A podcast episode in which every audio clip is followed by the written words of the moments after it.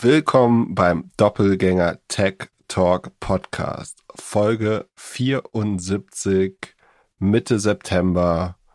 Ich habe meine Ray-Ban-Brille auf. Wie geht's dir, Pip? Ähm, mir geht's äh, einigermaßen gut. Herzliche Grüße aus der Bundeshauptstadt, ich bin gesagt, aus der bayerischen und neuen Automobilhauptstadt. Falls du einen Hubschrauber im Hintergrund hörst, das sind die Anti-IAA-Proteste. ich befinde mich gerade in München in einem äh, kleinen Hotelzimmer. Ähm, Apropos äh, Autos. Du wirst jetzt zum Auto-Influencer, habe ich auf LinkedIn gesehen. Äh, hast du, nachdem du jetzt einen Werbedeal hast, dir direkt schon äh, angefangen, Autos auszusuchen? Äh, ja, also ich äh, habe einen eher ironischen Tweet rausgehauen und zwar uh, who will still drive a Tesla if you can also save the world with a Daimler G-Wagon? Weil zur IAA wurde jetzt der, die G-Klasse als EQG vorgestellt. Eher so ein bisschen Konzept, sieht sehr, sehr future-mäßig aus. Also immer noch der Kasten, der vor 40 Jahren irgendwann mal rausgekommen ist. Vom CW-Wert sind die nicht, nicht genau gleich, glaube ich, oder? Also mir, mir kommt es vor, als wäre der Tesla ein bisschen windschnittiger als der G-Wagon. Ja, wobei, wie schwer ist der Tesla? So, also zwei Tonnen wiegt der auch mindestens, ne? G-Wagon wiegt er drei fast oder so, zwischen zwei der, und drei irgendwie. Es kommt ja ein bisschen auf den Windwiderstand auch an. Wobei, wenn wir überall das Tempolimit haben, dann äh, ist das alles nicht mehr so relevant. Ja, und äh, aber ja, das Schlimme ist, das ist mein erfolgreichster LinkedIn-Post ever. Also auf Twitter habe ich so, was hatte ich da? 72 Likes und es haben irgendwie 6000 äh, Impressions gehabt. Auf LinkedIn fast 45.000 Views bis jetzt. Auto zieht noch. Auto zieht in Deutschland. Aber ja, ich meinte es natürlich nicht ernst. Also auch E-Autos sind schlecht für die Umwelt. Das hat aber, glaube ich, nicht, hat, glaube ich, nicht äh, jeder verstanden. Ja, deswegen hatte auch jeder eine Meinung. Also es hat ganz gut gepasst. Ich, es haben mich auch Leute angerufen und meinten, ey, das ist ja ein super geiles Auto, das kaufe ich auf jeden Fall. Äh, also es war, war, war schon interessant. Äh, ich habe heute in der Zeit ein ganz gut, gutes Beispiel gelesen. Apropos Zeit, apropos Zeit, komm, ich habe auch eine, ich habe hier eine Schreibmaschine an, an meinem Schreibtisch. Soll ich mal, schreib mal Hallo Glückler. Hast du gehört, bitte? Hast du dich getippt? Äh, und, und Was guck mal, das Telefon habe ich auch noch. Hallo, hallo. hallo. Ah, gut, solange das Internet hält und wir nicht telefonieren müssen, ist alles gut. Aber du wolltest das von der Zeit erzählen. Ja, die hatten ein schönes Beispiel. Das sind, also Rauchen ist ja ist ja schlecht, das wissen wir. Und E-Zigaretten sind ja auch schlecht. Und eigentlich könnte man es ja so auch mit dem Autofahren erklären. Das also Autofahren ist nicht unheimlich oder ist nicht gut für die Umwelt und E-Autofahren ja auch nicht. Also das Ding wird ja immer noch produziert und gebaut und alles und Kohle haben wir ja auch noch und und und. So, also so richtiges Lösung ist es natürlich E-Autos nicht. sind wie E-Zigaretten, sagst du? Ja, E-Autos sind wie E-Zigaretten. Okay. Finde ich einen ganz guten Vergleich. Und dann habe ich mich gefragt, ob man die Autos nicht alle unterirdisch irgendwie fahren lassen könnte. Also wie schön würde dein Stadtteil aussehen, wenn kein Auto fahren und parken würde? Ja, das, ähm, ich überlege gerade, wo es das gibt. Ähm, in Paris gibt es unheimlich viele Parkhäuser unterirdisch. Ja, Parkhäuser sind ganz oft sogar, man nennt es dann Tiefgaragen. Hast gerade wieder was Neues erfunden? ich glaube, ach so, in Toronto, da, also da fahren nicht die Autos, sondern die Menschen laufen unter, unterhalb der Erde, weil es da so kalt ist im Winter. Und äh, deswegen sind, sind die Malls und äh, die, die Verbindungen zwischen den Gebäuden oft unter der Erde. Aber die, die Autos noch nicht. Aber vielleicht baut Hyperloop das ja, dass wir alle noch unterirdisch fahren. Und letzte Frage, wie viele Autos pro 100 Einwohner in Deutschland? Mm, 65. 60. Okay. Aber nächstes Jahr wahrscheinlich 65. Steigt seit Ewigkeit. Steigt es immer noch die Zahl? Ja, immer, immer, immer, immer, immer. Aber es müsste doch, ja gut, nee, Carsharing betrifft einen zu kleinen Anteil der Gesamtbevölkerung, befürchte ich. Ja, das stimmt. Das stimmt. Heute sprechen wir über Amazon, über Facebook, über PayPal, nochmal über Affirm, die scheinen eine ganz gute Woche zu haben. Und wir gucken ein bisschen in die Zukunft, was nächste Woche so passiert. Äh, haben auch SAP hier auf der Liste. Ich bin gespannt. Deutsches Schwergewicht. Heute ist der 10. September. Wenn ihr das hört, ist der 11. September. Weißt du, wo du vor 20 Jahren warst? Ja, zu Hause vorm Fernseher. So, so wie. Wollte ich dich auch fragen. Wo warst du? äh, So, du, du, du weißt ja noch, wo du an jedem Tag in dem Jahr warst, weil du nur vom Fernseher warst. ähm, ich war, ich, ich bin relativ spät aufgestanden an dem Tag. Ich weiß nicht mehr, was für ein Wochentag es war, aber ähm, ich glaube, ich habe am Vortag gefeiert. Also es war zu meinen Studienzeiten 2001. Ähm, dann hast du einfach bis zwei Uhr gepennt, dann den Fernseher angemacht und es dann gesehen oder was? Nee, nee, wenn, wenn, wenn ich sage spät, heißt es, ich war um zehn irgendwie äh, losgegangen. Ähm, und ich glaube, da habe ich meinen äh, einen guter Freund angerufen und wir haben dann beschlossen, irgendwie alle Vorlesungen zu knicken und sind entweder zu ihm nach Hause oder in eine Bar gegangen, wo es Fernsehen gab und haben den ganzen Tag CNN geschaut, glaube ich.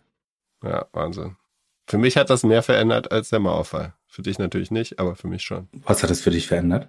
Naja, also mein Umfeld hat sich schon darauf hin so ein bisschen akklimatisiert und verändert und so. Leute sind weniger gereist. Weil du deine Freunde alle ausgewiesen hast, oder was?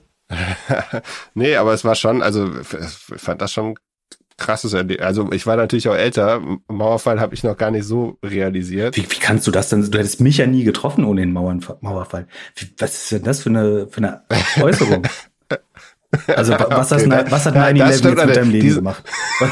Was nicht so eine Bereicherung oder äh, bitte? Ja, da, das stimmt. Aber wohl, vielleicht hätten wir es irgendwie anders. Vielleicht würden wir auch, hätten wir uns auch irgendwie gefunden, wenn es die Mauer noch geben würde. Nee, bestimmt nicht. Um, ähm, vielleicht wäre ich geflüchtet. Hm. Also gut ausgehalten hätte ich es da, glaube ich, nicht. Ja, äh, deine, was du da alles so mitgenommen hast, das musst du irgendwann nochmal noch mal erzählen. Ich finde, wir haben das viel zu früh vergessen. Was für ein Glücksmoment äh, oder was für ein un, un, ich glaube, die haben Nebenzimmer randaliert. Hörst du das? Ist du mal so, so rummeln? Na gut. Randaliert ja. nennt man das in München. Ähm, ich ich glaube, das ist eine, äh, ich glaube, wir haben viel zu schnell vergessen, was für ein äh, großer, glücklicher Umstand es ist, dass das deutsche Volk wieder vereint ist. Das, da, da gebe ich dir recht. Ich, bin, ich, bin, ich, ich persönlich bin sehr dankbar dafür. Ich auch und ich bin auch dankbar, dass, dass wir immer noch Podcasts machen. Und du dir bald den G-Wagon leisten kannst, deswegen. genau, in diesem Sinne bedanken wir uns bei unserem Werbepartner Stackfield. Was ist Stackfield? Stackfield ist eine all-inclusive, all-in-one Kollaborationsplattform aus Deutschland mit allen Funktionen, die ihr braucht, um im Team zusammenzuarbeiten und vor allem datenschutzkonform. Also ihr könnt Teamchat arbeiten, Aufgaben, Projektverwaltung machen, Videokonferenzen, gemeinsam an Dokumenten arbeiten, also alles das, was ihr aktuell in verschiedenen Programmen macht, in einem Programm. Stackfields gibt es seit zehn Jahren. Kunden sind von Banken bis Kanzleien hin bis zu Behörden, also sehr datenschutzkonforme Firmen. Und die ganzen Daten liegen in Deutschland. Zugriff ist außerhalb von der EU nicht möglich, end-zu-end -end verschlüsselt und made in Germany. Testen könnt ihr das Ganze kostenlos, 14 Tage lang. Und mit dem Gutscheincode DG20 gibt es 20% auf das erste Jahr. Mehr Infos in den Show Notes und unter stackfield.com slash Doppelgänger. Viel Spaß damit. Wie viel Sonnenbrillen hast du und wie viel davon sind von Ray-Ban? Ich habe, also wie, wie, wie ich gekauft habe oder von wie viel Sonnenbrillen ich weiß, wo sie sind gerade? Also vom gekauft her müsste ich 14 Sonnenbrillen haben. Tatsächlich weiß ich, kenne ich nur von einer den Aufenthaltsort und die ist gerade in meinem Rucksack. Und das ist keine äh, Ray-Ban Sonnenbrille äh, tatsächlich, sondern eine Persol. Ist die so dick, dass da eine Kamera reinpassen würde an die Seite? Mm, definitiv nicht. Aber die in der neuen Facebook-Brille, die sie mit Ray-Ban gemacht haben, sieht das, also es ist deutlich schlechter, also schwerer. Also es ist gut verborgen, die Kamera, würde ich sagen. Oder? Was sagt es zu der Innovationskraft von Facebook, dass sie fünf Jahre brauchen, um Snapchat zu kopieren? Naja, die Brille ist, obwohl doch stimmt, die sieht aus wie die erste Snap-Brille, ne? So ein bisschen. Hm. Ja, ne, aber hm. die Frage ist, wie lange hält das, äh, wie, wie, wie lange man zum Beispiel Videos aufnehmen kann damit. Die sagen Short-Video, ist auch 30 Sekunden oder länger? Ja, nicht wesentlich länger. Also man sieht so ein paar, hier der, der Boss, der äh, große Manager bei Facebook und äh, wahrscheinlich mit einer der engsten Freunde von, von Mark, der hat so zwei, drei Videos hochgeladen. Die sind, das sind immer halt relativ kurze Clips, die dann zusammengeschnitten geschnitten worden sind. Und Batterie sagen sie zwischen drei bis sechs Stunden. Und da gehe ich von aus, dass da nicht wirklich viel gestreamt oder wird. Es wurde auch in einem Q&A wurde auch gesagt, dass Stream nicht geht.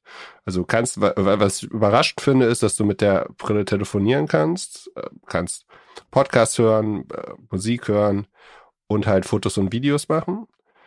Und sie sieht wirklich fast aus wie eine normale Ray-Ban. Also du erkennst es nicht. Es wurden auch schon ja, Tricks gemacht, die haben links und rechts an den Bügeln sind die Kameras. Und über der Kamera ist wohl so eine kleine Lampe, wie man das auch vom Telefon oder so kennt oder von der Webcam. Und es macht wohl auch Sound. Also wenn du ein Foto machst und neben jemanden stehst oder gegenüber, dann sollte der, das Gegenüber auch den, den Sound hören. Wenn du ein Video machst, nicht, ne?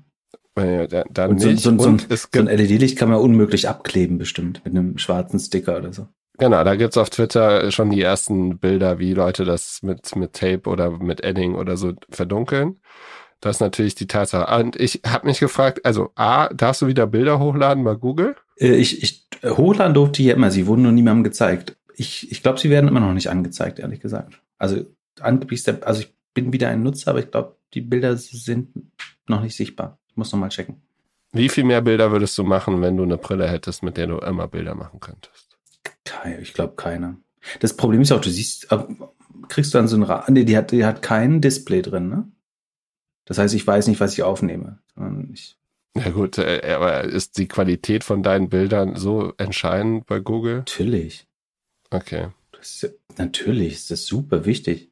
Ähm, so, so gewinnst du. Was denkst du, wie man auf eine Dreiviertelmilliarde äh, Ansichten kommt? Da kommt es auf jedes Detail an. Ja, also viele Bilder. Da kommt es auf Details an. Nee. Ähm, was ich mich gefragt habe, ist, also glaubst du, die wird besser akzeptiert werden als die Google Glasses damals zum Beispiel? Oder, also, wenn du jemanden siehst, der, also, du sitzt in der Bar, so ein Typ kommt mit dir an Brille rein. Ich hatte genau so eine, so ein Happening, so, das muss ja 2013, 14 gewesen mhm. sein. Da äh, hat mich jemand aus Amerika besucht und der hatte die Google Glasses und wir waren in Hamburg Kaffee trinken und die Dame, die bedient hat, hat ihn aufgefordert, die Brille abzunehmen. Okay. So, aber, aber bei der Google Glasses, die sei ja auch irgendwie so, also die hat ja danach geschrien, angesprochen zu werden. Vor allen Dingen hat sich irgendjemand solche Brillen gewünscht eigentlich.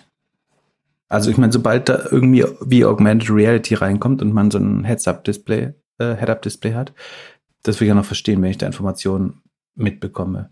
Aber hat irgendjemand gefragt, ich hätte gerne eine Brille, mit der ich Fotos und Videos machen kann? Naja, also ich als Brillenträger, ich würde mir die besorgen, wenn sie nicht von Facebook wäre. Ich meine, also die, die, für mich müsste die, wenn die 20 Stunden Batterie hat, also ich die einen Tag anziehen kann und damit alles machen kann, also telefonieren, Fotos machen, Podcast hören und ich mir diese AirPods oder andere Sachen nicht mehr ins Ohr oder über die Ohren stülpen muss, ist für mich perfekt. Hm. Ja. Aber äh, ah, die, die, die Frage, die man sich stellen muss, ist, möchte man in einer Welt, in einer Welt leben, in der jeder eine Videokamera auf dem Kopf hat? Ja, und vor allen Dingen, das Licht leuchtet, wenn ein User sie aktiviert. Aber ähm, was ist, wenn jemand, also sie hat keine Sendefunktionalität. Das wird dann per Kabel übertragen oder was, die Bilder? Per Bluetooth, Wi-Fi auf eine App, die View ah, heißt. So. Die App können wir leider nicht, können wir leider nicht äh, installieren in, in Deutschland. Also ist nur für den amerikanischen App Store. Und zu, zu der App, zu der App hat ja kein Geheimdienst oder so einen Zugang. Ja. Du hast halt, du hast halt laufende Überwachung. Also stell dir vor, ein Prozent der Bürger würden diese Brille tragen dann bist, das würde, oder ein halbes Prozent würde reichen, dass eigentlich jeder Mensch komplett überwacht ist. Weil du triffst ja 200 Menschen am Tag. Ja, kaum, kaum bist du nicht in deinem Alexa-Raum, äh, kommt so eine Aussage. Also ich frage mich, ob das auch, ob das für Ray-Ban schlau ist. Also die könnten damit eine der wertvollsten Marke der Welt, Marken der Welt zerstören, glaube ich. Die, die sieht ja aus wie die Wayfarer, ne? Also diese dicke, dicke, also ich glaube, mit der Aviator sind das die zwei wahrscheinlich meistgetragensten Brillen der Welt, würde ich vermuten. Vielleicht zusammen mit der äh, Oakley äh, Sean White Brille, wie heißt die? Ja, vergessen. Aber wenn, wenn das jetzt wirklich so eine Arschlochbrille wird, wie, also damals wurden die Google Glasträger wurden ja so Glassholes genannt. Und dann sollte es einen gewissen Widerstand gegen, den, gegen die Brille geben, was ich mir gut vorstellen könnte. Also ganz ehrlich, ich möchte nicht im Raum sein, wo irgendwie ein, ein Viertel der Leute so eine Brille tragen. Dann hätte Ray-Ban wahrscheinlich die, die Wayfarer damit beerdigt, oder? Ja, das ist ein guter Punkt. Das habe ich so noch gar nicht gesehen. Ich, also, ich, ich hoffe ehrlich gesagt, ich, ich wünsche mir es als Nutzer ehrlich gesagt nicht, äh, das, das Produkt. Aber ich, ja, ich halte es für eine große Gefahr für, für also Ray-Ban hat dabei nichts zu gewinnen, glaube ich. Also keine Ahnung, wie viele Lizenzgebühren da bekommen, dass sie das Design nutzen dürfen, aber ich sehe nicht, wo Ray-Ban dabei ist bestenfalls ein Hardwarehersteller. Und das Risiko ist enorm, würde ich sagen. Aber Facebook braucht halt wieder ein Device, was an den Menschen rangeht, weil sie das einzige, der einzige GAFA-Player sind, die keinen Kundenzugang über Hardware haben. Und sie müssen eine Hardware bauen, die Menschen tragen, damit sie dann den Kundenzugang nicht verlieren. Von, von daher muss Facebook das probieren. Ob das ein, ein allgemein akzeptiertes Produkt wird, da wäre ich mir unsicher. Ich würde dagegen wetten. Und was jetzt, wenn Apple in Zukunft so eine Brille rausbringt? Wird das nicht auch, also wird das, muss das nicht so ein Kassenschlager werden wie, wie die AirPods? Ich, ich glaube, Apple würde keine Brille bauen, die irgendwie nur Videos und Fotos machen und Musik spielen kann, sondern wenn dann wirklich irgendwas Cooles mit ähm, Augmented Reality und so weiter. Was mit, mit einem gewissen Nutzwert. Ähm, ja. Und ich. Ja, man wird halt als Nutzer so ein bisschen angefüttert. Man hat das Gefühl, die versuchen jetzt uns zu erklären, wir brauchen jetzt Brillen. Und dann werden diese Brillen immer besser. Ähnlich wie es Handys gab und dann gab es Smartphones und dann. Ja, aber gerade dann ist ja wichtig, dass das erste Produktversprechen so ein bisschen sinnvoll ist, glaube ich. Und ich, ich sehe das noch nicht. Und ich finde es auch ganz schlimm, dass der, der Konzern, der die Online, also der dafür sorgt, dass viele Menschen die Online-Welt nicht mehr verstehen und keinen guten Zugang zu Fakten mehr haben, dass der sozusagen jetzt die wortwörtlich die Brille für die Offline-Welt wird, für einen gewissen Anteil der, der Menschen im schlimmsten Fall. Das halte ich für besorgniserregend. Also. Ich habe noch zwei Fragen. Eins, ist das nicht das Ende jetzt für GoPro? Muss GoPro nicht so eine Brille jetzt machen? War das nicht so der erste Weg, um Videos aufzunehmen? Oder ist der technische Gap zwischen lange aufnehmen, dauert noch so lange und dann bräuchte man eine Brille mit einem Battery Pack. Nee, das ist total valide. Die nächste Generation Produkt für GoPro hätte eigentlich eine immer kleinere Kamera und irgendwann eine Brille sein müssen. Finde ich äh, valide These, ja. Also aus der Hardware-Sicht hätte das eigentlich von GoPro, nicht von Facebook kommen müssen. Bin ich total dabei. Ich weiß nicht, ob du auf dem, obwohl du, es gibt ja so, so eine äh, Gummibänder und so. Ich wollte gerade sagen, ich weiß nicht, ob, ich, ob du auf dem Surfbrett oder Motorrad jetzt eine Sonnenbrille, so eine Sonnenbrille tragen würdest. Aber auch das kann man ja irgendwie lösen. Nee, ist ein valider Punkt. Absolut. Und was ich nicht verstehe, wieso bringst du eine Brille raus, wenn der Sommer vorbei ist? Also, das scheint es vorher nicht geschafft zu haben. Oder noch was anderes. Und dann. Der Sommer ist immer nur auf einer Erdhalbkugel vorbei, ne? Aber ja, also da, da wo ja, und die Facebook-Nutzer sind äh, teilweise, also na. Ja, gut, aber die App funktioniert nur in Amerika und da ist bald kein Sommer mehr. Okay. Weiter. und zweites, äh, wird TikTok dieses Jahr noch eine Brille rausbringen? Und was passiert, wenn, wenn jetzt TikTok das macht für, also die, die Brille kostet 2,99, TikTok bringt jetzt in drei Wochen eine Brille, die kostet 99. Das Krasse ist, wirst du die Brille nicht über eine andere App ansteuern können? Also ist die so proprietär im Facebook-Universum, dass ich die nicht nutzen kann ohne die Facebook-App? Dann ja. ja. eigentlich, dann vielleicht sollte GoPro dann doch noch eine, eine Brille bauen mit Oakley zusammen oder so vielleicht. Ja, es müsste so eine Surfer. Ich, ich warte auf die Apple-Brille. Die kommen schon. Mit dem Auto zusammen. Mit, mit dem Auto. Reden wir darüber noch. Äh, über das Apple-Auto ist, äh, da ist gerade der Chefingenieur zu Ford abgelaufen, glaube ich. Und äh, es will keiner bauen mit Apple irgendwie. Ja, die bauen das alleine. Wird schon jemand machen. Ja, haben sich aber sieben Jahre Zeit gelassen, erstmal, äh, bis sie auch zu dem Schluss gekommen sind und haben rumiteriert und weg. Aber es gehört alles zur Kultur da, glaube ich, ne? So nach der Hälfte mal wegschmeißen und neu anfangen. Genau, Sunk Cost. Einfach mal, einfach mal wegwerfen. Wie viel Fernseher hast du in deinem Leben schon gekauft? Zwei oder drei, glaube ich, tatsächlich erst. Ist, ist es eine, findest du es interessant, dass es Fernseher so einer der einzigen technischen Produkte sind, die nicht so wahnsinnig schnell gewechselt werden? Kann man das sagen? Ja, weil sich die Technologie auch einfach nicht weiterentwickelt hat, groß, oder? Naja, wie wir, wie wir äh, Bewegbild konsumieren, hat sich ja schon geändert. Ja, aber ich meine, letztlich ist das ja auch nur eine beleuchtete Fläche, die relativ wenig proprietäre Technologie dahinter hat. Also, und die Operating Systems sind wirklich auch, auch äh, also nicht, nicht so gut äh, von den Standard-OEMs. Ähm, ich glaube, es gibt nur zwei Hersteller eigentlich für die, für die LEDs. Die kommen eigentlich alle von LG oder Samsung. Und der Rest, die anderen, also die, die Panels baut, glaube ich, oder ist es bei Monitoren so oder bei beiden? Ich glaube, die, die LED-Panels bauen eigentlich nur zwei Hersteller. Und der Rest ist eine Marke, die du raufklebst und ein bisschen UI. Und Amazon baut jetzt die eigenen Fernseher. Was wird das? Wird das ein werbefreier Fernseher? Ähm, das wäre auch krass, wenn sie eine Funktion einbauen, um Werbung auszublenden. Das würde ja, also nach meiner Sicht würde es 100% zur Strategie passen. Ähm, warum, also erzähl du, warum baut Amazon ein, ein eigenes Fernsehgerät? Ich äh, habe keine Ahnung, um es günstiger anzubieten, damit die Leute mehr konsumieren.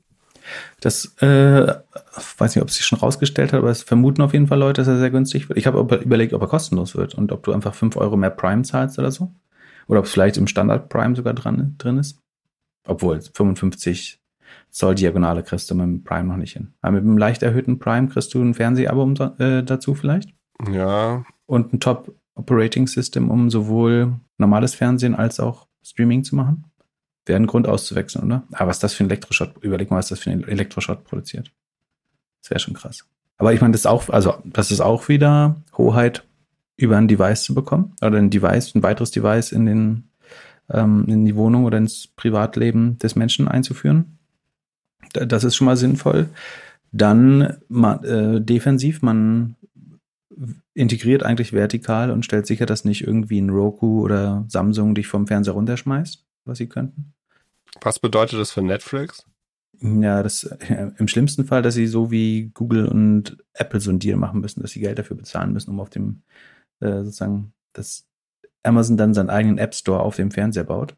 Ach, das wäre, sie könnten, Amazon hat ja nur einen sehr begrenzten App Store mit dem Kindle oder Fire Phone. Ja, oder ist nie so richtig durchgestartet. Und sie können natürlich ihr App-Universum bauen, wo sie dann auch irgendwie ihre 30 Prozent bekommen von anderen Playern oder so. Und ihre Spiele oder Spiele zocken. Eigentlich müssen sie das Ding direkt mit einer Spielekonsole bauen. Oder mit so einem Controller. Auch, auch gut, ja. Gaming, Gaming könnte es auch früher oder später noch geben. Ich, ich glaube primär, also du willst ein weiteres Device haben, du willst Screentime oder Attention klauen. Ich würde eher sagen, um Werbezeit zu vernichten, als um neue zu schaffen. Aber da immer Amazons Werbebusiness jetzt ja schon groß wird, ähm, könnte ich mir schon vorstellen. Also rein, rein logisch, der TV-Werbemarkt ist immer noch der größte Werbemarkt der Welt, glaube ich. Also Internet insgesamt würde das überholen, aber die einzelnen Internetkanäle sind, glaube ich, noch nicht größer als äh, TV. Das heißt, TV ist der größte Werbemarkt. Und wenn Amazon das Werbebusiness weiter extrem wachsen lassen will, dann ist den TV-Werbemarkt angreifen glaube ich, total sinnvoll. Bevor wir in unsere Buy Now, Pay Later Ecke kommen, einmal kurz unser Disclaimer. Es handelt sich hierbei nicht um Anlageberatung. Man sollte aufgrund des Gehörten keine Kauf- und Verkaufsentscheidungen zu Aktien und anderen Wertpapieren treffen. Wir können die Risikodisposition der Hörer nicht einschätzen. Es besteht zudem immer das Risiko eines Totalverlusts. Ihr solltet immer euren eigenen Research machen, um selbstständige Entscheidungen zu treffen. Solltet ihr dennoch aufgrund der Informationen im Podcast handeln, habt ihr stets auf eigenes Risiko und wir können unmöglich für etwaige Verluste haften. Zudem solltet ihr auch auf jeden Fall auf doppelgänger.io slash Disclaimer gehen und das Ganze nochmal lesen.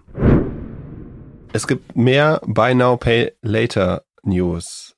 Zum einen kauft PayPal jetzt Paydi, was auch immer das ist, und Affirm hat Earnings gebracht und die Aktie ist nach oben katapultiert. Das kann man schon sagen, wenn man 25% nach oben geht.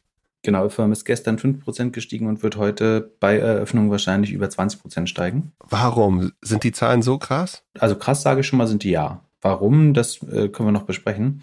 Äh, aber Paydi, also PayPal hat Paydi gekauft. Da steigt ja gerade die große Übernahmeschlacht unter den beinahe Pay Anbietern. Ähm, Paydi ist ein sozusagen das Afterpay von Japan, könnte man sagen. Also ein Loka und mit greift so ein bisschen nach Südostasien äh, auch aus. Und das hat PayPal für, ich glaube, zweieinhalb Milliarden oder so rund äh, gekauft. Also die, ich glaube, die Chance bei die, die große Chance von Buy Now Pay Later ist hintenrum so ein bisschen, wir, wir haben mal darüber geredet, wie was für starke Netzwerkeffekte es im Kreditkartenmarkt gibt. Ne? Also, dass die Kreditkartenfirmen oder Netzwerke, Mastercard und Visa, dass die irgendwie zwischen 60 und 70 Prozent EBIT-Marge haben, was absolut pervers ist. Also, dass bis zu zwei Drittel des, des Umsatzes als Gewinn hängen bleiben. Und äh, insgesamt sind die beide eine Billion Euro oder äh, über eine Trillion Dollar wert. Und das liegt daran, dass Kreditkarten eben extra, extrem starke Netzwerkeffekte haben, weil sozusagen je mehr Händler das akzeptieren, desto mehr Sinn macht es für einen Konsumenten eine Kreditkarte zu haben. Je mehr Konsumenten Kreditkarten akzeptieren, desto mehr Sinn macht es für einen Händler, eine Kreditkarte zu akzeptieren. So, und das verstärkt sich immer weiter und irgendwann sagen, ist es selbstverständlich. Und Mit Buy, Buy Now, Pay Later könntest du es theoretisch schaffen, dass du eben über Lastschrifteinzug oder was weiß ich dein Konto aufstockst und dass du diesen, diesen Kreditkarten-Netzwerk, Acquirer, bla bla bla, diesen ganzen äh, fünf Parteien pay normalen Payment Funnel deutlich verkürzt. So, da steckt auf jeden Fall viel Fantasie hin, hinter. Und das wollen natürlich eigentlich auch äh, viele Fintechs stören sich, dass sie da weiterhin noch irgendwie zwischen anderthalb und drei Prozent an irgendwelche Kreditkartennetzwerke und die Banken, die dazugehören, bezahlen. Das heißt, das ist schon sehr spannend. Ne? Plus, plus das äh, wächst wie Unkraut gerade der Markt insgesamt, weil das Produkt scheinbar für Konsumenten extrem attraktiv ist, weil sie kaum mehr bezahlen und dafür mehr kaufen können, als sie sich leisten können. Das ist dann positiv, warum die Story gut ist. Und der Firm war letzte Woche getrieben, 40 Prozent oder 30 Prozent äh, sind da noch übrig geblieben vom Anstieg, weil bekannt wurde, dass Amazon Testpilot macht mit der Firm. Äh, und jetzt geht's wie gesagt, nochmal 20 Prozent hoch. Man muss fairerweise sagen, damit stehen sie mit 111 Dollar immer noch unter dem Kurs des ersten Tages, glaube ich. Also sie haben nach dem, oh, wow. nach dem IPO glaub, äh, einen riesen Satz gemacht und äh, danach sind sie in ein tiefes Tal auf rund 50 Dollar gefallen und haben sich dann jetzt wieder erholt. Also hätte man bei 50 gekauft, hätte man es mehr als verdoppelt. Aber hätte man beim IPO gekauft, würde man noch nicht so viel besser dastehen. Und die Zahlen sind gestern rausgekommen. Ich habe mir die mal angeschaut. Erklär du noch mal, was Affirm macht, bitte, für, für die Zuhörer. Affirm kann man, wenn man einen Shop hat, kann man das als Payment-Anbieter einbauen und dann kann der Nutzer ähnlich wie man bei eingeben kann, man bezahlt über PayPal oder über Kreditkarte oder Lastschrift, kann man dann sagen, man zahlt bei Affirm und Affirm regelt den Zahlungen, also zahlt dem Shop das Geld sofort und der Kunde zahlt in Affirm Raten ab. Also man kauft. Und wie verdient, und wie verdient Affirm Geld? Wahrscheinlich nehmen sie eine Provision von, für das Payment und wenn das irgendwie dann zu einem späteren Bezahlpunkt kommt. Genau, wie, wie, hoch ist die, wie hoch ist die Provision im Schnitt vom Shop? 2%? Nee, hatten wir schon mal gesagt, um die 5%. Ah, okay. Also zwischen, zwischen 4 und 6. Und bis eben bei der Zugfahrt dachte ich auch noch, dass das das Geschäftsmodell wäre, ehrlich gesagt. Ähm, dann habe ich mir die Zahlen angeschaut und jetzt sieht das aber, wenn man zumindest aus Zahlensicht, nochmal ganz anders aus eigentlich. Also. Positiv oder negativ? Das kommt äh, drauf an, äh, wie, wie man es interpretiert.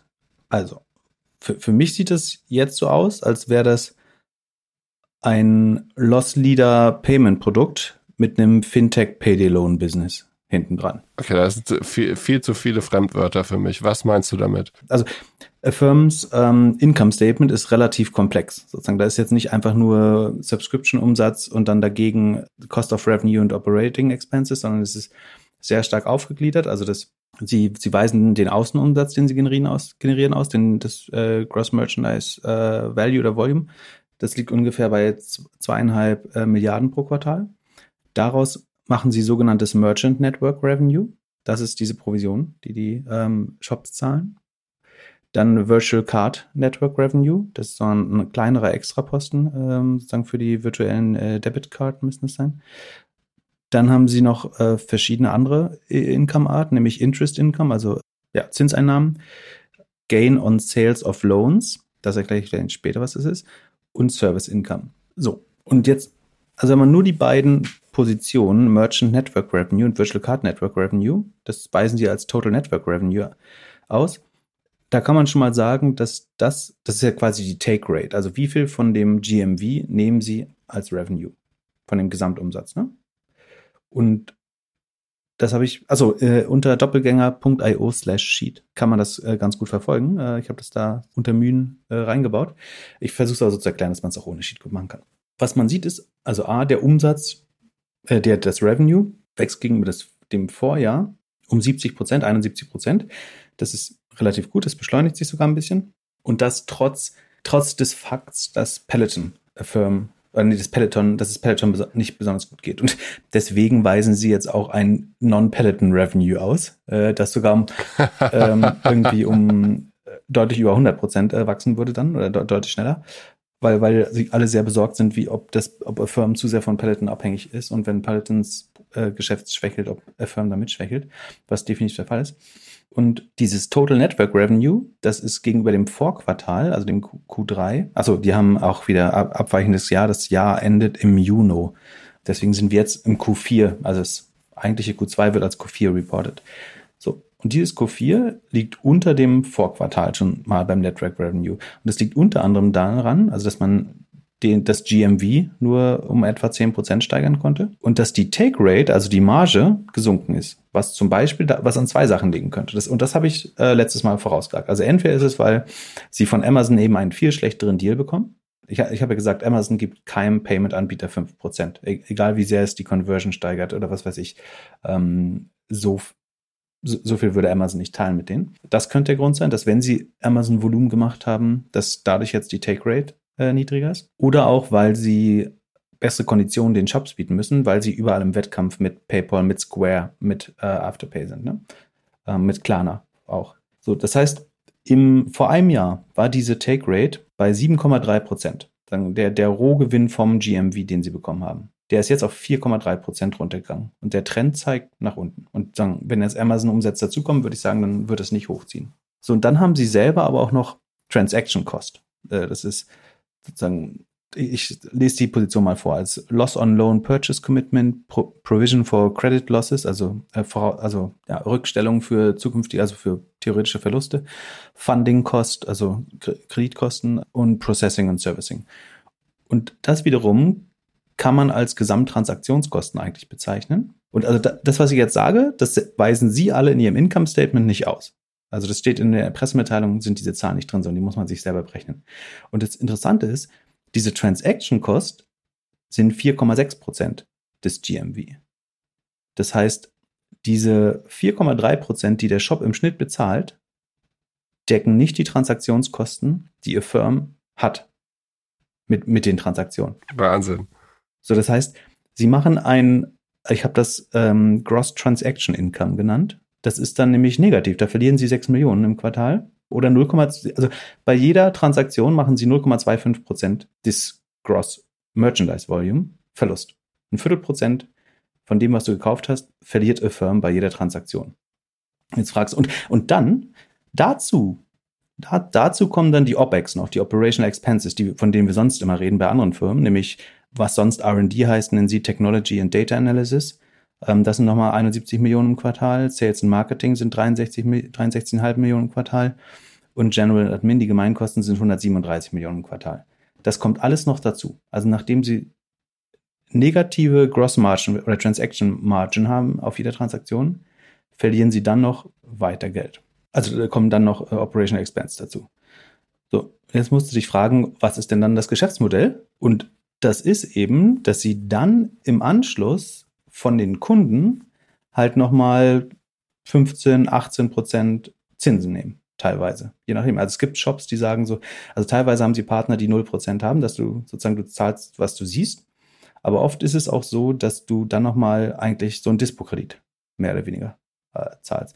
Und das scheint das, also das ist das eigentliche profitable Geschäft, weil auf der initialen Transaktion, zumindest so, so wie ich die Zahlen verstehe und wie man äh, sie meiner Meinung nach deuten muss, verlieren sie unheimlich viel Geld. Also sowieso ist die, die Operating Margin ist, Sekunde, minus 200 Prozent, geht das überhaupt? Achso, das ist nur auf das Network Revenue, Sekunde, das habe ich falsch berechnet, da muss ich nochmal kurz, äh, 15, minus, ah, minus 90 Prozent ist die rund, weil die Gesamtkosten sind fast 500 Millionen und die, um, äh, die, das Total Revenue ist 260 äh, Millionen. Also sie verlieren auch unheimlich viel Geld, sind auch Cashflow negativ. Das ist nicht ganz so schlimm. Die Cashflow-Marge ist nur minus 6 Prozent. Und deswegen sind sie mit dem 70 Prozent Wachstum nach, nach Rule of 40, wenn man möchte, sehen sie auch ganz gut aus. Aber grundlegend kann man sagen, dass sozusagen, wenn man das Network Revenue gegen die Transaction Cost rechnet, verlieren sie Geld. Und wenn man dann die OPEX noch mit, dann verlieren sie richtig Geld. Und wo aber ordentlich Marge herkommt, ist Interest Income, Gain of Sales of Loans und Service Income. Und Gain of Sales of Loans ist, glaube ich, weil sie angefangen haben, die Loans zu verbriefen. Das heißt, Anleger, die irgendwie äh, riskante Konsumentenkredite kaufen wollen, können sich das securitized, also äh, verbrieft als Wertpapier kaufen, so wie damals in der Immobilienblase ein bisschen. Ähm, und dann, damit kann man Geld machen oder man kann es eben selber aufs Balance Sheet nehmen und kriegt dann vernünftig Zinsen drauf. Ich habe mal geschaut, auf der, wie transparent sie das darstellen. Also ich wollte natürlich auch sicher gehen, dass ich das nicht falsch verstehe, das Modell. Sekunde, wo ist Affirm? How it works. So, dann habe ich hier runtergescrollt, how it works. Fill your card, choose how to pay. Also dann kann man wählen, wie viel, ähm, ob man drei, sechs oder zwölf Monate lang bezahlen will. Das Beispiel ist, also und dann steht, here's what you might pay. So, dann kommt so ein Beispiel und steht, based on 15% APR, das ist die Annual Percentage Rate, also letztlich der Überziehungskredit, for illustrative purposes only. 15% ist schon relativ viel, das ist aber nur illustrativ. See Footer for Details, also die, das Feingedruckt, Kleingedruckte steht im Futter, dann habe ich zum Futter äh, gescrollt. Und dort steht dann, your rate will be zero APR or 10 to 30% APR based on credit and is subject to eligibility check. Also du wirst gecheckt, ob du überhaupt den Kredit haben darfst und zahlst bis zu 30 Prozent ähm, Zinsen pro Jahr, basierend auf deiner Credibility, also deiner Bonität letztlich. Also 10 bis 30 Prozent. So. Und daher kommt dann tatsächlich der Umsatz, den Firmen gegen die Operating Expenses und so weiter rechnet, um dann eventuell doch noch Cashflow positiv zu werden.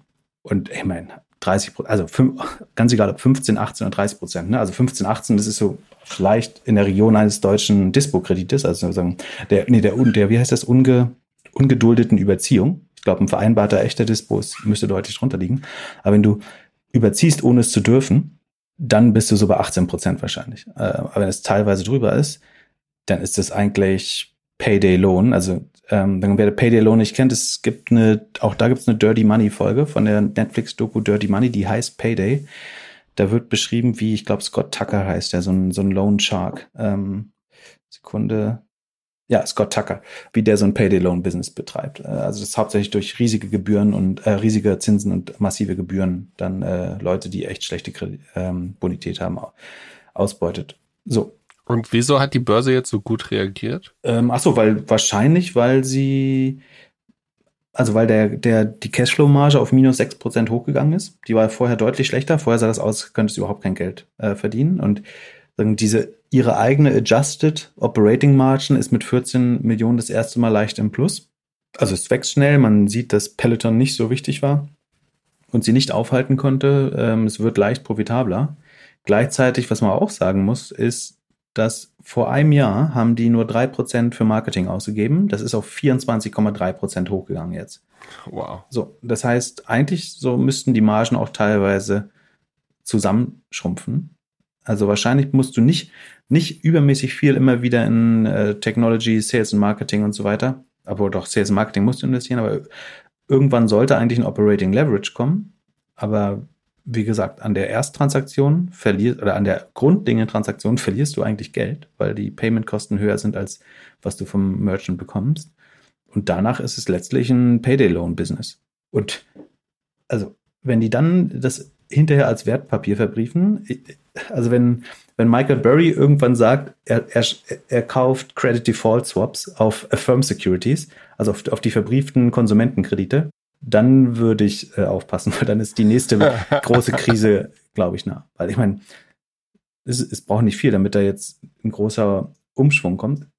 Die Leute werden sich natürlich genauso überschulden wie mit Kreditkarten vorher. Man kann jetzt darüber streiten, ist das transparenter oder weniger transparent als mit Kreditkarten hier? Das ist, glaube ich, Auffassungssache. Also sie, sie zeigen dir an, was die Kosten sind. Das ist gesetzlich so, also du kannst jetzt nicht sagen, im Kleingedruckten stehen die Zinssätze, sondern steht halt sozusagen, was du mehr zahlst mit der Ratenzahlung. Aber ich finde das echt kompliziert. Also, ich bin mir nicht sicher, ob es entweder ist das beste Business der Welt oder äh, das, das schlechteste. Ich würde auf und es erklärt auch, warum Peter Thiel das so geil findet. Der, die haben ja vier Funding-Runden da äh, mitgemacht, glaube ich. Ich würde das auf keinen Fall besitzen wollen, glaube ich.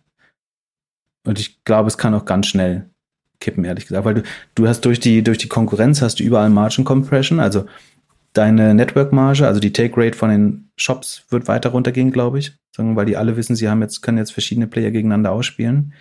Die Transaktionskosten sollten eher gleich bleiben. Ich glaube nicht, dass Master und Visa mit denen äh, und, und die, die Banken denen jetzt dafür, dass sie sie kaputt machen wollen, äh, bessere Margen geben. Und irgendwann wird das Risiko steigen, je mehr Leute das nutzen, denke ich. Von daher, und wie gesagt, also die, die bei General und Admin der Technology-Position gibt es noch keinen keinen sinkenden Kostenanteil. Also prozentual bleiben die Kosten gleich. Das heißt, du hast da kein Operating Leverage. Plus Marketing wird immer teurer äh, als Anteil. Deswegen ist der Operating Leverage eigentlich auch fast negativ. Ich bin, ich würde nicht dagegen wetten, glaube ich. Äh, da, dazu ist, wenn, wenn ein Business so skrupellos ist, glaube ich, äh, dann ist es nicht schlau dagegen zu wetten. Aber ich finde es auf jeden Fall bedenklich und es macht mir ein bisschen Angst, äh, wenn, wenn je mehr Leute da, also du kannst da sehr gut sehen, wie viel Volumen und wie viele Kunden die haben. Haben 7,2 Millionen Kunden inzwischen übrigens. Das GMV per Customer ist interessanterweise nur äh, 350 Dollar. Der durchschnittliche Warenkorb ist 495, geht übrigens auch runter. Das ist mit Sicherheit der Paletteneffekt, glaube ich, dass die, wenn dir die großen 2000 Dollar oder 2500 Dollar Warenkörbe fehlen, geht das auch runter. Ähm, Transaktionen pro Kunden steigen dafür. Anzahl der Merchants steigt extrem, hat sich verfünffacht äh, im Vergleich zum Vorjahr. Wie gesagt, nach Rule of 40 sieht das durch das schnelle Wachstum noch gut aus. Aber äh, das kippt sofort, wenn sich irgendwie die, die Zahlungsfähigkeit der Menschen äh, verändert, auf jeden Fall.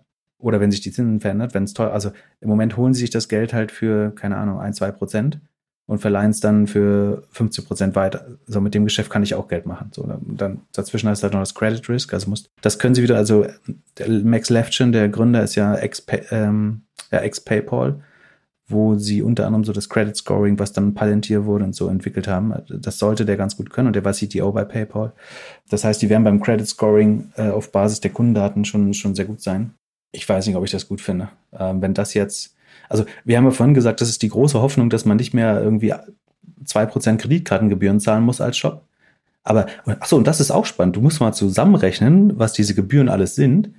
Also wenn, wenn ich jetzt die Network-Fee, die sie erheben, diese 4,3 Prozent zusammenrechne, mit dem, was sie dem Kunden außerdem noch aus der Tasche holen über die Zinsen später, dann zahlst du halt 10, 12 Prozent mehr bei jedem Einkauf. Eigentlich so. Dagegen ist die Kreditkarte ja fast ein gut, gutes Modell. Dann kommt wieder darauf an, wie hoch deren Zinssatz ist natürlich auch. Aber eigentlich kann man nur jedem Menschen sagen, ey, kauft bitte, bitte nur mit Geld, was ihr habt. Weil wenn nicht, zahlt so 10, 12 Prozent obendrauf. Ähm, und also von, von diesen 12 Prozent lebt die Firma sozusagen. Das ist ihr Modell. Und die, du musst dich jetzt fragen, ob das langfristig möglich ist, dass Menschen so dumm sind, dass sie 12 Prozent mehr für ein Produkt zahlen, um es nach und nach ähm, zu, zu bezahlen. Und dann geteilt zwischen Shop und dem Konsumenten. Aber wenn jetzt nächste Woche das neue iPhone rauskommt oder präsentiert wird, dann will man das ja haben. Und wenn man sich das nicht leisten kann, dann. Das ist die nächste Gefahr, die ich sehe, dass sich Leute Produkte kaufen, die besonders gut wiederveräußerbar sind. Also wo du 95% des Warenwertes auf Ebay bekommst. Ein neues iPhone gehört, glaube ich, dazu. So, wenn du das original verpackt verkaufst, verlierst du wahrscheinlich nicht mehr als 10%. Dann kannst du dir irgendwie zehn iPhones über Buy Now, Pay Later kaufen, verkaufst sie wieder und dann hast du Bargeld und machst mit dem Bargeld, keine Ahnung, kaufst Drogen oder irgendwas. Oder spekulierst bei Robinhood. Und Firmen, ich weiß nicht, wie alt sie insgesamt sind, ne? Ich glaube noch nicht super alt. Aber das Wachstum ist in den letzten zwei Jahren passiert. Und es ist jetzt die Frage, wie belastbar die Daten schon sind, äh, darauf basierend. Und sie haben noch keine echte Krise miterlebt, also wo dann auch mal 20 Prozent der Kredite defaulten, weil die, die Leute, die gute Bonität haben, sind ja schlau genug, so ein Angebot nicht anzunehmen, eigentlich. Kompliziert. Also ich bin äh, nicht mehr so überzeugt, zumindest von der Firma aufgrund der Zahlen. Oder ich verstehe die äh, komplett nicht. Aber ich habe jetzt so aufbereitet, dass sie sagen, ich habe nichts verändert, außer dass ich ein paar Relationen eingetragen habe. Die kann man sich in der Tabelle anschauen. Dann kann man sich ja selber seine Meinung bilden. Hast du den Rechenfehler korrigiert? Welchen Rechenfehler? Nee, wo du gesagt hast, 200. Was war das?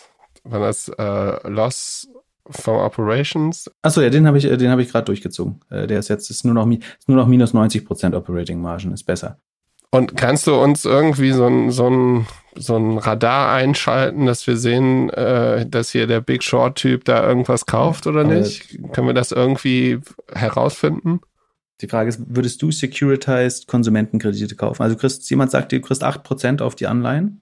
Also verkauft dir eine Anleihe, die bringt 8% und dann zurück bekommst du das Geld, was 10.000 Konsumenten, die in, also die werden in eine Klasse eingepackt, in ein Paket verschnürt und je nachdem, wie viel die zurückzahlen können, bekommst du halt am Ende.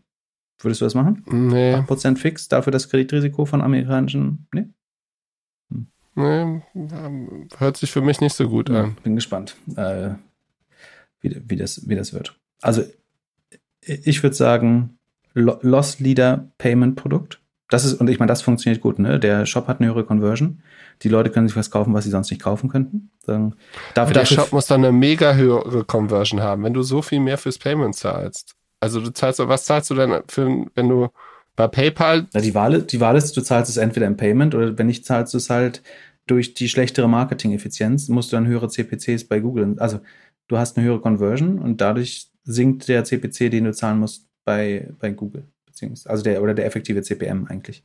Das kann man kühl durchrechnen und das scheint zu Also, was auch noch spannend ist, 29% der Transaktionen werden durch Affirm selber initiiert. Also das heißt, 71% kommen von Shop-Partnern, die ihr Firm eingebaut haben und 29% kommt aber schon von der Affirm-App, die sagt, hey, du brauchst bestimmt ein neues Fahrrad oder einen neuen Föhn oder eine neue Schreibmaschine.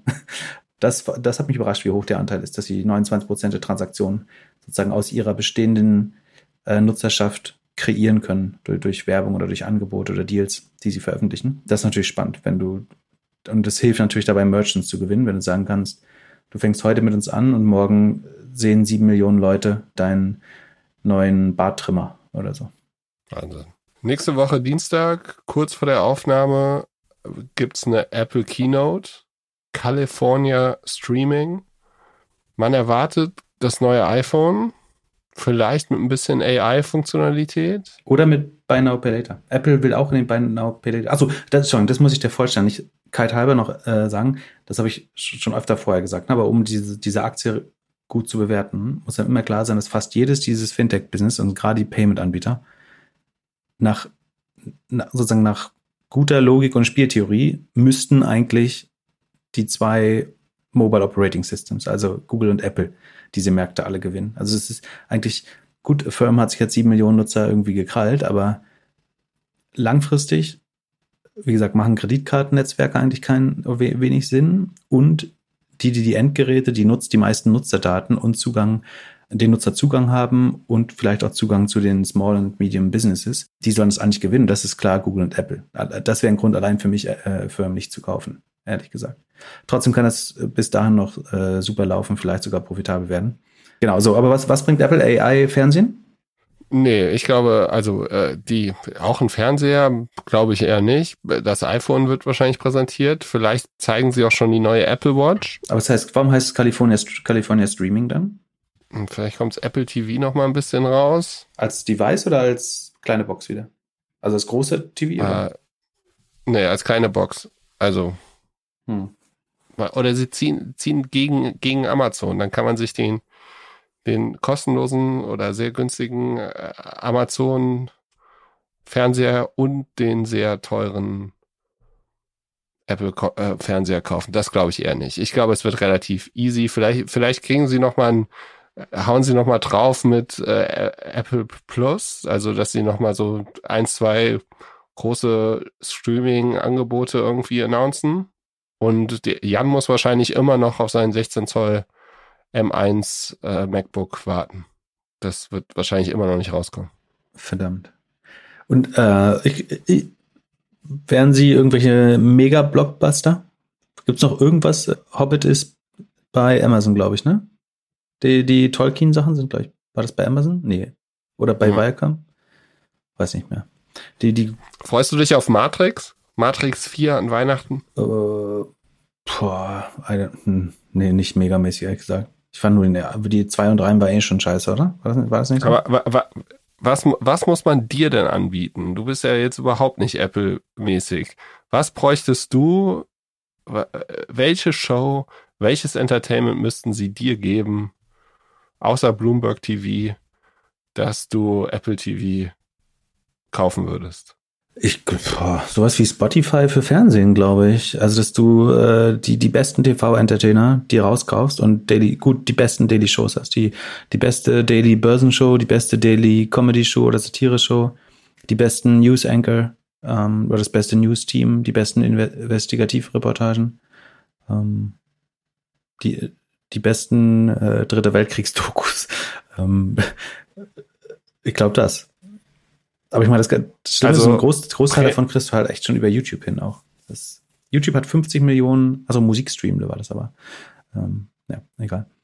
Aber YouTube wurde jetzt von TikTok auf äh, konsumierbare Stunden überholt, oder? Ja, auch krass, ne? Muss du überlegen, dass Leute mehr Zeit auf TikTok ver verbringen als auf YouTube, wo du teilweise stundenlange Videos guckst. Ja, vor allem streamst du da doch irgendwie auch Sachen im Hintergrund, also Musik oder wie auch immer. Und dann hast du, hast du bei TikTok, ist, ist, wie lang sind bei TikTok die Videos? Sind die nicht alle? 15 Sekunden oder 10 Sekunden? Ja. Also du hast keine Ahnung, was beim Apple-Event kommt. Neues iPhone. Ich kauf's. Ich freue mich drauf. Was soll denn das können dann? Oh, das ist einfach, sieht einfach ein bisschen schicker aus. Also sieht wahrscheinlich genauso Ah, aus. vielleicht kannst du 12er. vom iPhone auf dem Fernseher streamen. Das kannst du auch jetzt schon, oder? Kannst du von, ja? Ja, das, das geht, geht auch. Hm. Ah, ah, ich- weiß, ich weiß, ich weiß. Es kommt endlich der, der, der universelle Desktop, äh, dass du nur noch ein Device hast und auf Streaming. Du streamst nämlich dein iPhone auf alle Devices. Ne? Hm, hm, Glaube ich nicht. Vielleicht kommt das die Software, aber das ah, ah, Californ wie nennen Sie das, das, äh, das Verteilen auf verschiedene Scre Screens? Also was halt auf jeden Fall irgendwann in der Zukunft kommt, ist, dass du halt alle Apps auf allen Hardware-Produkten laufen lassen kannst. Also dass du Mhm. auch eine iPhone-App auf deinem MacBook laufen Ja. lassen kannst. Das. Aber das würden Sie, das kommt eher in der Developer-Konferenz dann. äh, Du könntest äh, eine virtuelle Maschine haben, dass deine Ge- Geräte alle nur noch auf virtuellen Maschinen. Also dein Handy, obwohl das ist Ja, security-mäßig so ein das ist- Albtraum. Das würde ein Apple-Nutzer nicht wollen eigentlich. Oder? Du kannst ja sagen, du kriegst deine, deine virtuelle Maschine bei Apple und dein Handy arbeitet eigentlich nur noch auf der virtuellen Maschine und dein Laptop auch. Aber auch das ist ein Thema, was eher auf dem Developer-Event präsentiert wird. Okay, gut, dann bleiben wir gespannt. Hast du schon überlegt, jetzt endlich mal zu Notion zu wechseln von Evernote? Noch, noch ist mein Frust nicht groß genug bei Evernote. Ich bin kurz davor. Kann nicht mal lange dauern. Aber also, also Notion ist ja eigentlich Evernote für Generation Z und ein paar VCs, die eine hippe Webseite haben wollen. Mhm. Und die haben jetzt Automate gekauft. Also Notion hat vor einer ganzen Weile die APIs geöffnet oder die API geöffnet, dass man da Sachen selbst verbinden kann. Und dann haben sie relativ entertaining, wie du getwittert hast, hat der Gründer von Notion getwittert, dass er den Gründer von Automate.io auf LinkedIn angeschrieben hat. Und somit kam dann eine Transaktion. Was denkst du, wie viel, wie viel Exits passieren so über Cold, über LinkedIn und Twitter? Hey, lass mal sprechen. Weniger als 5% auf jeden Fall. Aber er hat das so dargestellt als Beispiel, dass LinkedIn Cold, Cold, Reach Out eben doch funktionieren kann. Und es hat drei Monate, äh, drei, die haben nur drei Monate zum Closen gebraucht oder so, ne? Ja. Also drei Monate nachdem er ihm angeschrieben, ihm, ihn angeschrieben hat über LinkedIn, äh, wurde die geclosed. Ja, nicht schlecht. Für 40 Leute. Was denkst du, was die bezahlt haben? Keine Ahnung. Ja, ich nutze Notion hier auch für Podcast-Vorbereitung und ich bin eigentlich ganz happy. Wobei es äh, so ein paar Sachen gibt's noch nicht. Also man kann die Suche über Apple, über Spotlight funktioniert nicht. So ganz offline-kompatibel fühlt es sich dann auch nicht an. Aber es ist schon ein schönes Produkt. Und da, Mobile bin ich auch nicht so der große Fan. Also ich nutze es tatsächlich nur auf dem Dann Rechner. brauche ich es ja nicht. Jetzt die, Das brauchst du ja gerade als Mobile Notizbuch. ja, du kannst es, also du kannst, spiel mal mit. Ist ja, der erste, erste Monat ist kostenlos oder so. Kannst ja mal, kannst ja mal experimentieren. Äh, Sonst, ja, so, sie bauen halt jetzt Schnittstellen an alle möglichen Sachen, dass sie das, dass das halt immer größerer Punkt ist. Es zwei Milliarden ist Notion jetzt wert. Sind noch private, ne? Ja. Ja. Mhm. Ich kenne auch äh, viele, viele Firmen, die damit arbeiten, äh, im, im näheren Umkreis tatsächlich. Also entweder so als Knowledge Base intern, äh, darf ich glaube ich nicht sagen, wer es macht, aber gibt's viele, äh, also sozusagen als Confluence-Ersatz, aber teilweise auch sozusagen, dass du damit deine Website published und so weiter. Ja, ich finde es nicht schlecht. Interessanter Ansatz. Also ich, hätte nie gedacht, dass sowas braucht, aber es scheint gut zu funktionieren. Ja, und Evernote ist ja auch, äh, hilft ja, also ist so ein bisschen, dass man die immer wieder challengen muss. Was war das Ich- ich andere Produkt, eher- was wir Ich gedacht würde es haben? ja als Confluence äh, Konkurrenz sehen als, als Evernote, oder? Oder Microsoft SharePoint, oder wie heißt es bei Microsoft, was so ähnliche Sachen macht? Ja, ja, stimmt. Auf Discord wurden wir gefragt, ob wir uns nicht mal SAP angucken könnten. Das wäre das äh, wertvollste deutsche Unternehmen und wir würden es nicht so wirklich viel be betrachten.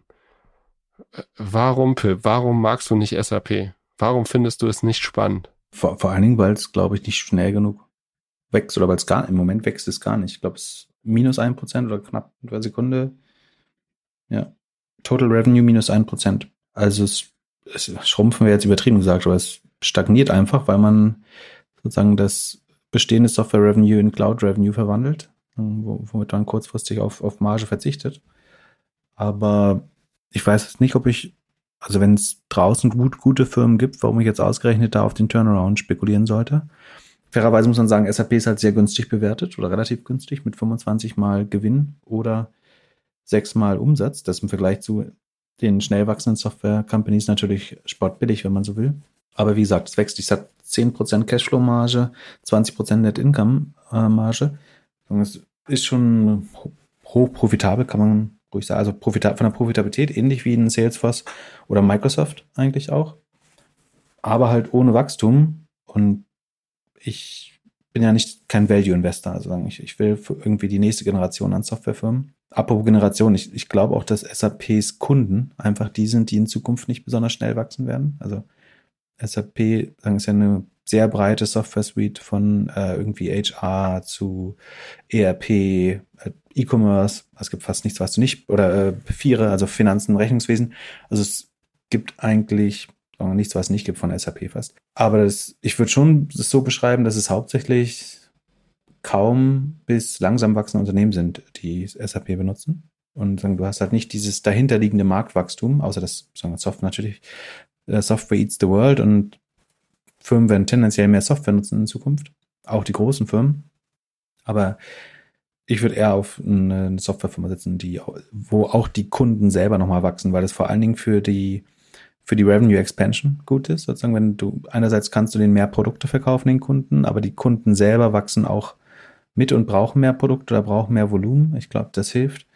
Das sehe ich bei SAP halt im Moment alles nicht. Ich glaube schon, dass sie diese Transformation hinbekommen werden, aber ich, was ich nicht glaube, ist, dass sie nochmal auf ein 20% Wachstum kommen in, in ihrer Lebensgeschichte. Äh, Und für, für Value-Investoren ist es vielleicht was, aber dafür ist mir dann das Risiko zu groß, dass SAP von unten ja ständig gechallenged wird. Von irgendwie ERP macht vielleicht ein Xental oder so. Die, die Rechnungswesen-Sachen gibt's äh, tausend andere Wettbewerber, die versuchen da äh, sozusagen mit einfachen Lösungen unten reinzukommen. Von daher bin ich da relativ skeptisch. Das drängt sich nicht auf. Und was ich auch, äh, ich habe mir aus Spaß mal angeschaut, wie viel, das ist eigentlich eine ganz interessante Kennzahl für Softwareunternehmen, wie viel Umsatz machst du pro Mitarbeiter? So, das ist ja so ein bisschen die, auch die Rentabilität deiner Arbeitskraft und wie, und du würdest sagen, dadurch, dass SAP so riesig groß ist, ich glaube, es ist inzwischen die wertvollste Aktie im äh, DAX, weiß gar nicht, aber eine der fünf wertvollsten auf jeden Fall. Die wertvollste. ist die wertvollste, ne? Genau, habe ich richtig in Erinnerung die machen pro Mitarbeiter aber nur 250.000 Umsatz. So, also das klingt ja fast so, als würden die keine Software machen, sondern nur die Prozesse in, in ein anderes Unternehmen auslagern, äh, jetzt bösartig gesagt. Man muss sagen, die gesamte SaaS-Branche, also es ist im Schnitt der gesamten SaaS-Branche, also richtig schlecht ist es auch nicht, aber die besten Firmen zum Vergleich, Microsoft macht 900.000 Dollar Umsatz pro Mitarbeiter. Was? Und da musst du dich fragen, wo ist beim SAP, wo sind da die Skalen oder die, die Skalenerträge, dass obwohl du sozusagen der, der größte deutsche, wahrscheinlich europäische Softwarekonzern bist, dass du dann nicht irgendwo eine Überprofitabilität auf dem eingesetzten Personal hinbekommst. Und ich glaube, sie beschäftigen 100.000 Angestellte, 100, ja genau, 104.000 Angestellte inzwischen. Und ich würde denken, wenn du irgendwie so eine Standard-Solution bist, äh, wo eigentlich jeder weiß, er braucht es ab einer gewissen Größe, dass du die dann entweder besser preisen können müsstest oder sehr hohe Einspar- oder sagen, ähm, Economies of Scale hättest auf der Kostenseite. Ähm, und das scheint aber nicht zu passieren. Also Salesforce hat, macht 410.000 pro äh, Mitarbeiter, Adobe macht 570.000 pro Mitarbeiter, ServiceNow vielleicht noch am nächsten dran 400.000 pro Mitarbeiter. Da ist SAP so mit, ähm, mit 250.000 äh, jetzt ähm, eher im, im, im Durchschnitt. Äh, auch nicht am unteren Ende, aber im Durchschnitt. Die krassesten beiden sind übrigens Stripe mit zwei Millionen pro Mitarbeiterumsatz äh, und Etienne mit einer Million. Äh, das, das lohnt sich dann richtig. Genau, also wenn man das jetzt als Maß für die Effizienz einer Firma nimmt, wie viel, also zahlen müssen die alle ähnliche Summen für ihre Mitarbeiter. Und aber ne, ja, ich mein Argument wäre jetzt, die zahlen in Deutschland die Hälfte. Also, oder? In Amerika, ein Entwickler in Amerika kommt doch mehr als ein Entwickler hier. Ja, also ich meine, die 100.000 Entwickler oder die 100.000 Angestellten werden nicht alle in Waldorf sitzen. Also die, die sind schon weltweit verteilt. Ich glaube auch nicht, dass Deutschland ein Billiglohn ist, äh, Land ist für. Klar sind die günstig, doch, die sind schon, also die sind jetzt günstiger als im Valley, ne? Also ein, wahrscheinlich wird ein, ein, ein Salesforce schon deutlich mehr auch zahlen pro Mitarbeiter. Ähm, aber die Produktivität, also sagen, wie viel Umsatz sie machen, du kannst jetzt die Kostenkomponente nochmal besprechen natürlich, aber die Produktivität ist ja trotzdem, wie viel Umsatz du pro Mitarbeiter machst, was der an Wert schafft. Und das ist bei SAP eben relativ mittelmäßig, würde ich sagen. Und aber äh, der Unterschied ist aber eben, dass sie ja trotzdem 25 Milliarden Umsatz machen und damit eigentlich relativ groß sind. So, und da würdest du eigentlich hohe Skalenerträge erwarten. Also das entweder sagen, dadurch, dass die nächste Kopie deiner Software wenig kostet, dass du entweder bei, bei der Grossmargin äh, hohe Skalenerträge hast, oder aber, dass die, die Kosten irgendwann runtergehen. Aber beides sehe ich nicht so richtig stark. Deswegen die Transformation zu Predictable Revenue, die funktioniert, die geben sie auch an. Irgendwie im Vorjahr waren es 73 Prozent, jetzt sind 76 Prozent Predictable Revenue. Das ist noch nicht SaaS, glaube ich, aber sozusagen was halt eine gewisse Voraussagbarkeit hat ähm, des Umsatzes. Aber wie gesagt, woher dann am Ende das Wachstum kommen soll, das sehe ich weiter nicht. Und deswegen ist es ein guter Value-Titel. Also sie zahlen auch anderthalb Prozent Dividende. So, das kriegst du halt bei den meisten Software-Stocks nicht. Aber ein guter Wachstumstitel ist auf keinen Fall. Nicht für mich. Ähm, das Und können sie dich irgendwie mit irgendwelchen Zukäufen oder so überzeugen in Zukunft? Hm, schwer. Auch ein, eigentlich auch nicht. Ich, also, nee, also, also ein ganz Helikopterblick sind meine zwei Argumente. Sie werden von unten sehr stark angegriffen. Also die nächste Generation SaaS, also jedes jedes Segment, was du dir anschauen würdest bei SAP, hat gerade bestimmt 10 bis 20 Competitors, die aus dem SMB-Markt kommt, äh, da reingehen oder einen kleinen Teilmarkt, also sagen wir, versuchen ins Rechnungswesen zu kommen, indem sie einfach zuerst eine Firmenkreditkarte anbieten und irgendwann will man, sucht man weitere Wertschöpfung und dann ähm, kommt man auch da voran. Und das andere ist eben, dass die Kundenbasis ich habe die jetzt ein bisschen einseitig dargestellt, die, die, ist schon ein bisschen breiter als nur jetzt alte irgendwie Stahlkonzerne oder so, aber ähm, sind generell einfach große Unternehmen. Aber ich würde denken, dass die, die schnell wachsenden Unternehmen sind bei anderen Software. Ähm, Unternehmen Kunden. Und ich würde eher auf die Kohorte äh, setzen wollen. Aber das, das heißt nicht, dass eine falsch und das andere richtig ist, sondern ich bin halt ein Growth- und Wachstumsinvestor und für einen Value-Investor ist SAP wahrscheinlich ein guter Titel mit anderthalb Prozent Dividende, einer schönen Marge. Und vielleicht kommen sie auch wieder auf, auf drei, vier, fünf Prozent Wachstum, äh, vielleicht sogar zehn. Auf 20, so wie ein Microsoft oder Salesforce werden sie nie kommen, glaube ich. Das, das sehe ich nicht. Ich finde, wir sollten nächste Woche mal wieder so eine richtige Startup-Folge machen. Also, wenn ihr Fragen habt, schreibt uns gerne eine Mail an podcast.doppelgänger.io oder über die anderen Kanäle, gerne auch über Discord. Zur Discord-Community kommt ihr, wenn ihr auf doppelgänger.io slash Discord geht. Zum Abschluss, ich meine, ich hätte dich auch aus DokuSign ausgeredet, oder? Bereust du es mittlerweile, dass du die DokuSign Aktie verkauft hast? Ja, ich habe die bei 160 verkauft. Ich glaube, sind jetzt bei 220, 260 oder so, ne? 283. Ei, ei, ei, ei. Auch die. Tut mir leid. Ja, macht. Nee, ich, ich überlege, ob du das alleine warst oder ob ich nicht selber auch den. Ich, hat, ich erinnere mich, dass ich sowas gesagt habe wie, ich habe erst zu spät gesehen, dass es ein Corona-Gewinner ist und bin zu spät eingestiegen. Und dann haben sie aber auch noch relativ wenig von Corona profitiert und sind in den Haupt-Corona-Quartalen irgendwie nur mit 40, 50 Prozent gewachsen. Und dann äh, fand ich das irgendwie nicht sexy genug. Man fragt sich auch warum. Also die sind doch am Ende, helfen die mir doch nur eine Unterschrift zu setzen. Da gab es, nee, nee, nee, by the way, da das, das ist die E-Signature and Agreement Cloud. Ja, ist ja, ja, ja, ja, ja, ja. Irgendwas mit AI muss da rein. Ich, heute, der, der Tweet des Tages für mich war, äh, als ich für DokuSign geguckt habe, hat einer ge geschrieben, hier, ich mache gerade eine, eine Angel-Runde aber äh, das Ding closed am Ende der Woche, weil dann ist meine Try-Period bei, bei DocuSign abgelaufen. Geil. Ähm, schöne Art Urgency zu generieren oder FOMO. Ähm. Ja, genau. Vor allem halt äh, endlich mal ein Unternehmer, der auch auf die Kosten achtet. Ja. Genau, eigentlich ist die DocuSign, also es hat sich gut entwickelt, muss man sagen. Es sieht gut aus, vor allen Dingen, weil sich die, die Gross Margin sehr schön entwickelt hat. Also da sieht man diese, genau diese Skaleneffekte dass sie sozusagen, sie zahlen halt für AWS oder was dahinter liegt, mehr oder weniger das gleiche Geld, kriegen aber mehr Umsatz darauf. Deswegen hat sich die Gross Margin von vor zwei Jahren 74 Prozent auf jetzt inzwischen 78 Prozent verbessert. Es geht absolut in die richtige Richtung. Der Umsatz wächst mit Vorquartal 58 Prozent, jetzt 50 Prozent, wie gesagt, auch im Sheet. Und die Cashflow-Marge, und das ist brutal, ist bei 35 Prozent dieses Quartal. Das heißt, 50 Prozent Wachstum, 35 Prozent Cashflow-Marge, hast du Rule of 40 ähm, von 84, 85 gerade. Wow. Und das ist natürlich schon sehr gut. Und dafür sind sie mit 30 mal Sales eigentlich relativ fair bewertet, könnte man sagen. Das heißt, der Markt glaubt immer noch, DocuSign ist ein reines Corona-Player anscheinend und dass die Wachstumsraten wiederum runterkommen wird, obwohl sie, wie gesagt, Geld drucken. Also Cashflow seit, also war schon immer, schon seit Q1 2020 waren sie, und das, das war 2019 tatsächlich, weil die auch ein Ab, äh, abweichendes Geschäftsjahr haben, das endet im Januar. Das heißt, die waren seit 2019 schon immer Cashflow positiv. Dann zwischendurch mal nicht, äh, als Corona kam, weil sie Gas gegeben haben anscheinend. Und haben jetzt eine extrem gute Free Cashflow Marge oder Operating Cashflow Marge. Plus wachsen eben mit 50 Prozent.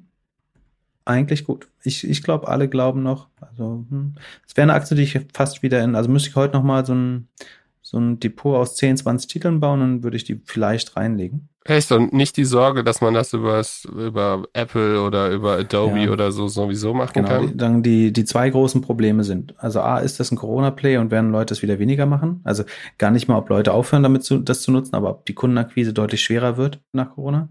Und das andere ist, ich glaube nicht, dass die, die es einmal genutzt haben, es wieder, also die Kundenerfahrung finde ich ehrlich gesagt sehr gut bei DocuSign. Einfach weil das auch ein Problem ist, was mich extrem nervt. Ich bin kein großer Fan von äh, Papierkram. Und dir irgendwie Dinge kurz anzuschauen, zu, zu überfliegen, durchzulesen. Ähm, ich glaube, man könnte auch noch viel mehr machen, sozusagen äh, an der Seite auf Konsumentenseite, also sozusagen die wichtigsten Paragraphen hervorheben und sowas. Und das dann aber schnell und rechtswirksam zu unterzeichnen. Ähm, oder es zum Beispiel mit dem Notarservice, also da, wo die Gesetzgebung das erlaubt, dass man so eine Art virtuellen Notar dazu macht oder über Video oder so, finde ich das eigentlich von der Customer Experience total gutes Produkt. Aber die Gefahr ist, wie gesagt, ein Adobe kann das eigentlich genauso. Das ist nur, nur noch nicht ganz so ist auch ein Google äh, Document Cloud oder Google, ähm, wer ist bei Google? Workspace? Wer heißt ein Googles Produkt da? Diese ganze, naja, diese ganze Quatsch. Google Office Suite. Suite. Ja. G Suite heißt es, genau. Ähm, und es ist halt zu niedrigschwellig und die Wertschöpfung oder ja, die Wertschöpfungshöhe ist eigentlich zu, zu niedrig, um da jetzt echte Modes zu bauen. Das ist so ein bisschen die große Gefahr, glaube ich, die auch viele sehen. Unfairerweise muss man sagen, dass diese Cashflow-Margen im Q2 immer besonders gut ist. Das heißt, vor zwei Quartalen war die nur 15 Prozent und immer im Q2 ist die aber so um die deutlich über 30. Das heißt, dieser tolle ähm, Rule of 40 Wert wird sich ein bisschen verschlechtern wieder in den nächsten Quartalen. So oder so, mit dem 30er Multiple finde ich die aber noch relativ gut. Ich glaube, Geld verlieren tut man da nicht. Ähm, vielleicht ein Ten-Bagger ist es auch nicht mehr, nehme ich an. Aber Achso, und NRA ist übrigens auch, ne? Die haben sie über die letzten zwei Jahre von 113 ganz allmählich auf jetzt 124, 125 hochbekommen. Das spricht auch dafür. Und NRA ist, wie gesagt, selbst nach Kündigung. Ähm, ich schätze, die würden, werden nicht viele Kündigungen haben, ehrlich gesagt. Aber hättest du da jetzt nicht nach Corona mehr erwartet? Naja, wie gesagt, ich glaube nicht, dass jemand, der das nutzt, dann wieder zurückgeht zur Zettelwirtschaft, oder? Nee, das glaube ich jetzt wahrscheinlich nicht. Also, das ist, wer, wer trifft die Entscheidung am Ende im Unternehmen? Entweder jemandem, dem Effizienz wichtig ist, der sollte daran Interesse haben oder die. Oder diejenige Person, die es tatsächlich operativ betreut. Und die wird auch sehr schnell merken, ähm, dass das eigentlich was Gutes ist äh, und viel Arbeit spart. Von daher würde ich von der Churn von unter 5% ausgehen auf jeden Fall äh, pro Jahr. Und vielleicht eine DBNA von 130 plus und dann kommst du ungefähr auf die NRA von 125. Von daher, ich bin eigentlich und mit, mit der Cashflow-Marge könnte es halt irgendwann auch so ein Value-Titel werden. Also wenn die jetzt nur noch 20% wachsen würden, das wäre überhaupt nicht schlimm, weil wenn deine Marge 35% ist, oder sagen wir mal, im Jahresmittel wird die dann, Sekunde, ich schau mal, wie es letztes Jahr gewesen wäre. Wenn man das mittelt, sind es 21% Marge. Genau. Also könnten die so ein kleines Salesforce, kleines Microsoft werden, die so 20% wachsen und 20% Marge machen. Why not? Ich finde es eigentlich eine ganz nette Aktie. Aber dann hätte ich sie nicht verkauft, dann hätte ich irgendwie 80 Prozent gemacht. Das habe ich in dem Zeitraum, seit ich verkauft habe, jetzt mit anderen Titeln aber auch gemacht. Von daher war, war es jetzt nicht so schlimm. Aber 8% pro Jahr sind jetzt nicht schlecht. So, das kriegt man nicht jedes Jahr. Ich finde es, also wenn ich wählen müsste zwischen SAP und DocuSign, wir können es einfach so machen. Oder zwischen Affirm, SAP und DocuSign. Ah, das wäre schon schwer. Also DocuSign wäre auf jeden Fall die Eins. Die Frage ist jetzt, würde ich eher SAP dann als Affirm nehmen? Ah, schwer. Nee. Kann ich, finde ich beide, ich würde nur, ich würde nur DocuSign kaufen, einfach. Die, die anderen beiden finde ich beide nicht äh, gut. SAP kann man dem Sparer so ins Depot legen. Der kriegt da anderthalb Prozent Rendite und vielleicht irgendwann wieder fünf Prozent Wachstum. Sehr gut. Philipp, ich freue mich auf nächste Woche. Mal sehen, von wo ich dann äh, mit dir telefoniere. Ja, äh, diese Woche hatten zwei unserer Stammhörer am Donnerstag Geburtstag. Alles Gute nachträglich. André und Alex. Mal gucken, ob ihr bis hierhin hingehört habt. Ein kleiner Test. Ja, wenn ihr Fragen habt, nächste Woche machen wir eine schöne Startup-Session und schönes Wochenende. Bis Mittwoch. Ciao, ciao.